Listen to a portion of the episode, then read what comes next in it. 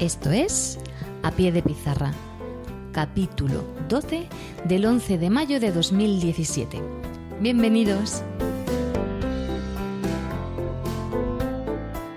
Muy buenas, esto es A Pie de Pizarra, un podcast sobre educación mediante el que comparto mis experiencias e inquietudes sobre esta dedicación y vocación que es la enseñanza. Mi nombre es Raquel Méndez. Este año soy tutora de tercero de primaria y soy la presentadora de este programa donde vais a escuchar mi voz contando mi día a día como maestra de la escuela pública. ¡Empezamos!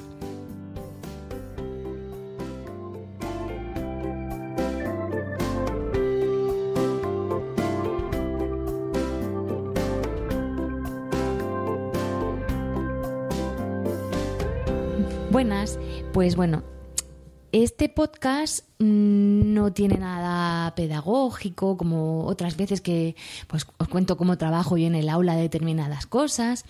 Es simplemente un podcast pues, de reflexión.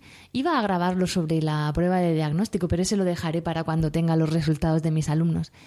Pero es que ha habido un acontecimiento esta tarde que me ha hecho cambiar pues, el tema del que quería hablar. Y es que mm, acabo de salir, de hecho he salido hace media hora, de un curso de formación que he hecho para seguir formándome pues en técnicas alternativas a las matemáticas tradicionales. Pues cómo enseñar las mates jugando, que bueno, ya lo he contado en algún otro podcast, porque el estilo tradicional que puede servirle para muchos, a mí ya se me quedaba corto y me apetecía pues jugar un poco con las mates. Y estando allí escuchando a la ponente, que, que me ha encantado, por cierto, pues he salido con una sensación agridulce y con un, con un sentimiento de, de que, todo lo que hago es poco, que, que, no sé de nada, que me falta, me falta mucha formación y he salido como diciendo, madre mía, si es que si, soy lo peor, necesito formarme más. Jolina, hay gente que está súper preparada y fuera yo veo que quiero más, más y más. Entonces, que me faltan recursos, que, que, quiero más. Y es que mm, hoy en día, pues los maestros estamos mm, sometidos a, a mucha presión, empezando por nosotros mismos, porque aunque la gente piense que no, el maestro es una persona que se forma y, se, y innova todos los días, porque la sociedad va cambiando, entonces nosotros tenemos que, que, ir evolucionando junto con la sociedad. Los niños de ahora no son los niños que íbamos al colegio en los años 70 y 80, ni en los 90. Hay otro estilo de familia, otro estilo de aprendizaje, otro estilo de convivencia y nosotros pues eso, pues tenemos que ir adaptándonos a ellos. Y Claro, pero es que la sociedad últimamente va avanzando muy rápido y tenemos que ir corriendo. Aparte que nos estamos viendo sometidos a unos cambios de educación, de leyes de educación constantes, entonces tenemos que ir modificando nuestras formas de planificar, de organizar, de secuenciar, de evaluar todo el rato. Entonces yo veo que, es, que eso, que, que me faltan, me faltan recursos. Otro, otro sector que nos, mm, por el que sentimos bastante presión, eh, ya lo he dicho, es el sector social. Desde la sociedad, pues se nos va mm, como pidiendo, claro, que formemos al futuro de la nación.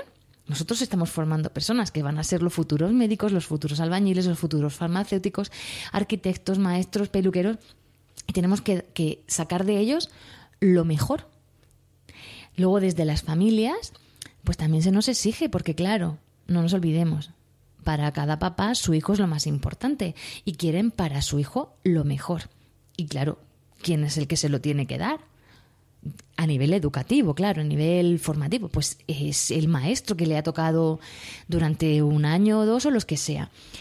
Entonces, mm, pues es una presión interna, social, familiar, incluso desde la propia escuela se nos exige porque nosotros tenemos que dar una calidad educativa y si un maestro no cumple con su trabajo y los alumnos no aprenden no porque tengan dificultades, sino porque tú no das el 100% en tu trabajo, pues desde el centro educativo también se te va a exigir. Y, se te va, y quieras o no, pues se te va a comparar. Los resultados académicos de tu aula se comparan con los de otra. Y eso es así. Incluso los, los compañeros y los padres van a decir, ah, pues es que yo quiero que a mi hijo le toque esa maestra porque esa maestra es muy buena. Que me lo han dicho siempre tenemos ahí ese dato comparativo. Pero no simplemente de todas las áreas que acabo de decir, sino que se ha sumado una más que es la que está haciendo más daño para mi, para mi punto de vista, que es eh, el daño que se hace y la presión que se ejerce desde las redes sociales. Últimamente, pues mm, leo, bajo mi, para mi cabreo, artículos sobre o, artículos de opinión sobre, sobre temas relacionados con la educación. Por ejemplo, mm, sobre todo con el tema de los deberes. Y luego también pues, nos comparan con otros sistemas educativos. Bueno, voy a centrarme punto por punto. A ver, últimamente, todo el rato con la comparación que, con el sistema educativo fin, de Finlandia, el finés que es el mejor, que tiene los mejores resultados. Yo también he visto el documental de Michael Moore y la verdad que es que el sistema educativo de Finlandia es una pasada. Los niños tienen 3, 4, 5 horas dependiendo del día de clase, tienen muchísima libertad, no llevan deberes a casa. Los niños de verdad quieren ir a la escuela y aprender, se centran en sus aprendizajes, pero para poder llevar ese sistema educativo a España, mm, mm, lo primero que tiene que cambiar no son los maestros, si, nosotros estamos deseando llegar a ese cambio, porque nuestro cuerpo nos lo pide. O sea, como están ahora los, los alumnos, queremos dar ese salto. Muchísimas personas, es que la gente dice que es que nos hemos quedado anclados en la, en la, Ley General de Educación y no es cierto. Hay muchísimos maestros que apoyan el cambio educativo y yo lo veo porque voy a muchos cursos de formación y están repletos. Y es que se queda gente fuera para poder formarse.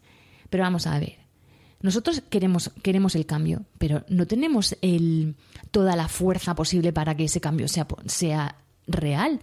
Eso tiene que ser el sistema educativo en España, el gobierno, el, el, Ministerio de Educación, o sea, todos los que conforman, todos los políticos que conforman el, todo el, vamos, la cartera de educación son los que se tienen que juntar y con expertos en educación por favor, que sean maestros sacados de las aulas, profesores de enseñanza secundaria y profesores de enseñanza, de enseñanza universitaria que sean realmente los precursores del los precursores del cambio.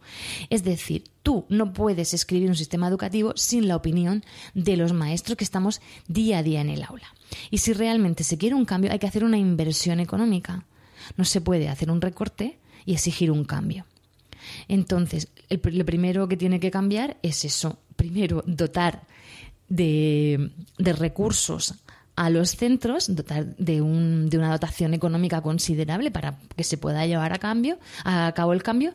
Y luego, lo más importante, una formación a los maestros. Porque no nos engañemos. Si un maestro se quiere formar, se lo tiene que pagar de su bolsillo e invertir muchísimo tiempo personal para poder desarrollarse como profesional. Porque nosotros pues hay gente que las empresas pues les hacen cursos formativos dentro de su horario de trabajo, de su horario laboral, pero nosotros, nuestro horario laboral es, enseñanza directa con los alumnos y luego tenemos unas cuantas horas exclusivas para trabajo, para preparar las clases y luego aparte en, en casa para corregir y para seguir trabajando y haciendo cosas del colegio. Pero claro, si tú te quieres formar, tienes que invertir tus fines de semana y luego tardes enteras para formarte. Luego hablaré de eso también. Bien, otro de los puntos que se nos, con los que se nos están martirizando es lo que he comentado antes, es el tema de los deberes. Escritos, cartas, artículos de padres, el tema de los deberes. Vamos a ver, se nos criminaliza de una manera que es brutal. Y yo ya he llegado a un punto que me siento mal si mando alguna vez que hagan algún ejercicio en casa. Pero ¿cómo he podido llegar yo a esto? Es que ya siento mal por hacer mi trabajo. Bueno, que yo reconozco que hay niños que tienen muchísimos deberes en casa por las tardes. Y eso yo no, no, no estoy a favor, lo veo una aberración. Pero vamos a ver, yo creo que la tendencia es que cada vez los niños tengan menos tareas en casa. Y al contrario, se ve como que, son esclavos del colegio, que habrá casos que no lo digo, pero la tendencia es a reducir las horas de tarea en casa y, y, e eliminándolo paulatinamente, pero yo ya es lo que he comentado antes. Yo ya llegado a un punto en que si considero que hay una cosa que quiero que trabajen en casa, si les he mandado dos actividades, ya estoy ahí nerviosa porque les he mandado dos actividades. Y a lo mejor tardan dos Y eso, porque es que ahora mismo hay un movimiento antideberes y en el patio compiten también las mamás de a porque a mi hijo la maestra la manda deberes, pues a mí me la manda más, pues fíjate que le he mandado deberes hoy y, y es que lo leo en las redes sociales y lo oigo. Y el otro día salía yo del colegio y había mamás, pues ahí, no, no las mamás de mi clase, sino otras, pues eso, criticando el tema de los deberes. Y es que ya no te dejan. Si tú quieres reforzar algo, y, o que no te ha dado tiempo a terminar una cosa en casa, quieres que los alumnos lo refuercen en casa, pues dejarnos hacer el trabajo, que nosotros sabemos lo que tenemos que hacer. Porque es que nos, caen palos por todos sitios. Otra de las cosas que, pues eso, que, veo que, que no, que, no que, me ha hecho reflexionar todo esto y que me ha dado pues a, pensar muchas cosas, que aparte del tema de los deberes, el tema que, de la presión que nos, que nos ponemos nosotros mismos por ser los mejores en todo, es que ahora también parece que la enseñanza de toda la vida, pues como que, que no vale. Y yo no estoy diciendo que enseñar como en el año 83 sea lo mejor, que no es eso lo que estoy diciendo pero que la enseñanza que se da en la escuela pública pues es que no, como que no es válida. Entonces, ahora se ensalzan otros tipos de enseñanza, como por ejemplo el método Montessori, que es un método fantástico, el método Waldorf, pues la escuela libre, que son métodos geniales, son fantásticos, pero que no son viables para llevarlos a la práctica en la escuela pública tal y como está montada ahora. Primero, primer punto, por falta de dotación económica. Si yo quiero montar, si queremos montar una escuela Montessori en un colegio público, tenemos que cambiar totalmente el mobiliario, tenemos que dotar de otro tipo de materiales a las aulas, pero lo más importante que no se nos olvide, tenemos que estar formados, porque es un método totalmente diferente al que conocemos nosotros. Entonces, si queremos mejorar o cambiar esos métodos, otra vez, el maestro o la escuela que quiera meterse en ese estilo de en ese estilo de enseñanza, tiene que formarse al completo.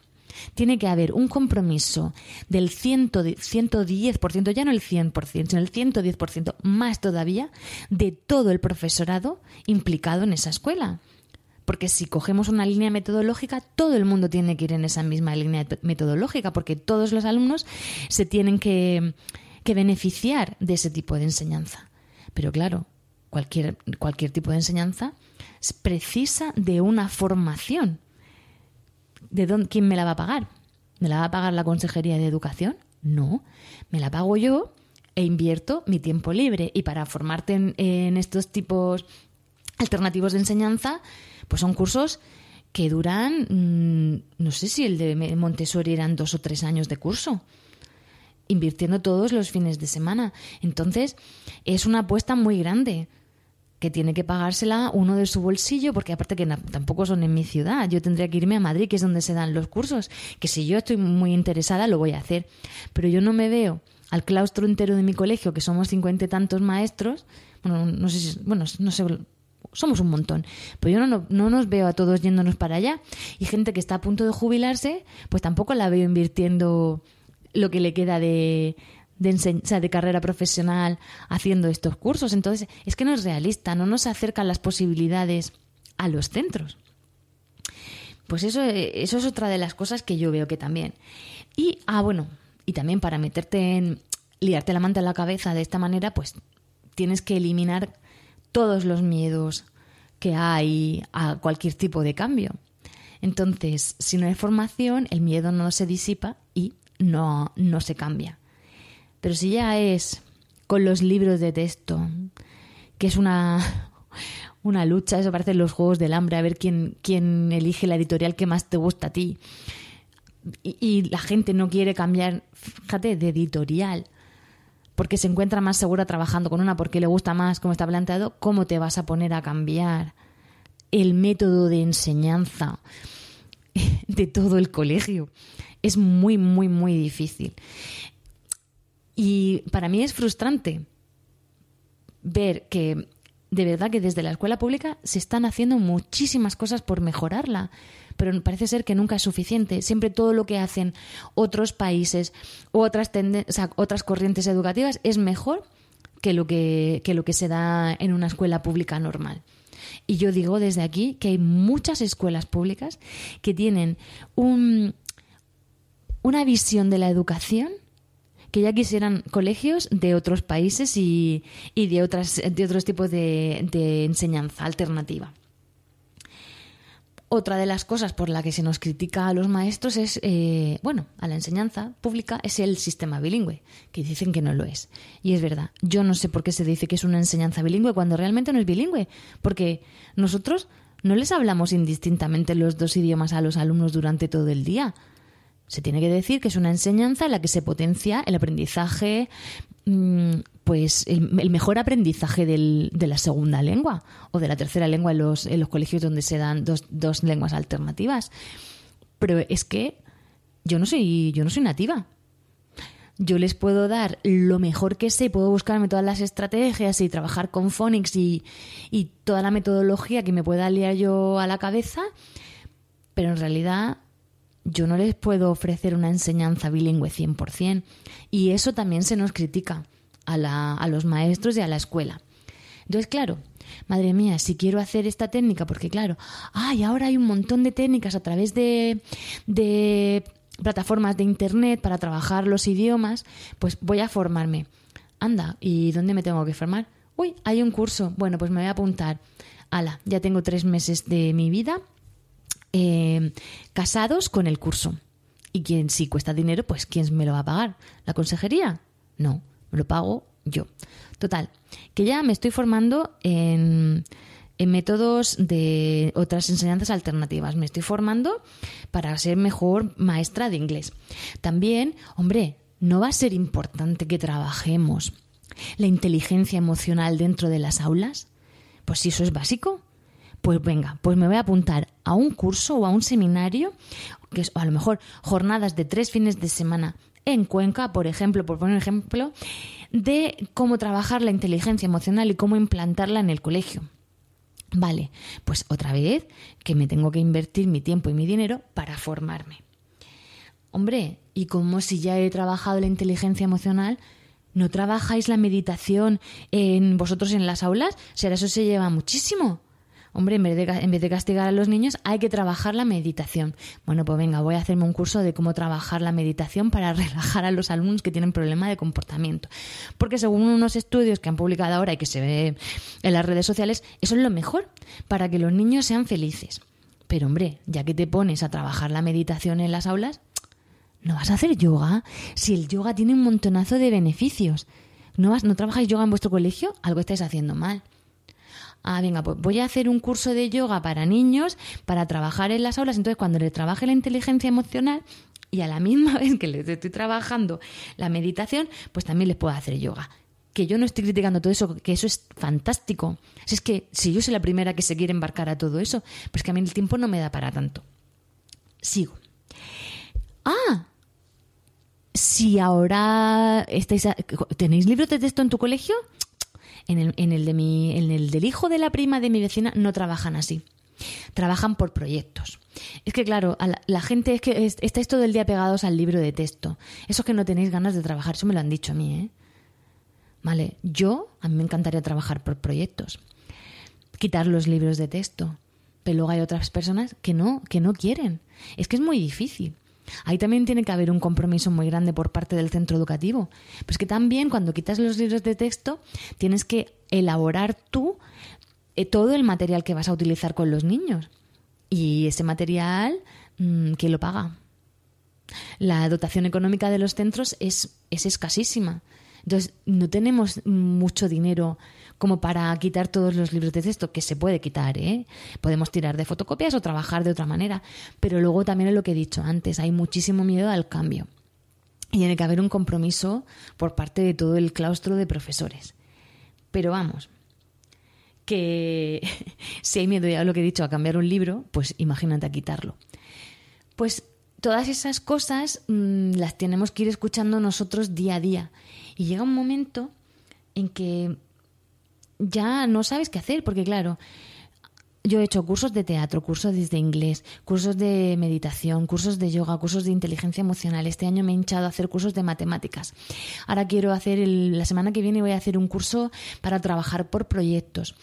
Eh, también he trabajado de mm, creatividad en la escritura y cómo incentivar la lectura en nuestros alumnos. He hecho cursos mm, de cómo llevar el teatro musical al aula. Eh, no sé, es que se me... Sí, también trabajar eh, a través del, del juego y del arte todas las asignaturas, que es un curso que se llama MUSE que es, un método que se implanta en los colegios y es trabajar todas esas asignaturas a través, a través de la rama artística, que es una pasada, pero claro, tiene que estar todo el colegio eh, en la misma línea educativa y eso es, difícil. Em, no sé, 100.000 millones de cursos, todos de mi tiempo y muchos de ellos pues pagados de mi bolsillo y lo he hecho con muchísimo gusto. Entonces, cuando he salido hoy del curso, y he tenido esa sensación de, de desasosiego, de, mm, de, por qué me falta tanto para llegar a donde yo quiero. He llegado a la, a la siguiente conclusión. Y es que, por mucho que haga, solo sé que no sé nada. Y soy, tengo que asumirlo, soy una maestra a la que le apasiona su trabajo, que está enamorada de sus niños y de, y de lo que hace, y que lo único que quiero es vivir la enseñanza y la educación con ilusión, ir todos los días contenta a trabajar, que es lo que hago, y sentir que estoy haciendo bien mi trabajo y que la gente lo respeta. Eh, eso de sentir que, que no sé nada. Bueno, quería compartir estas reflexiones con vosotros y nos vemos en dos semanas, que si no, ya sabes, te quedarás sin recreo. Hasta la próxima.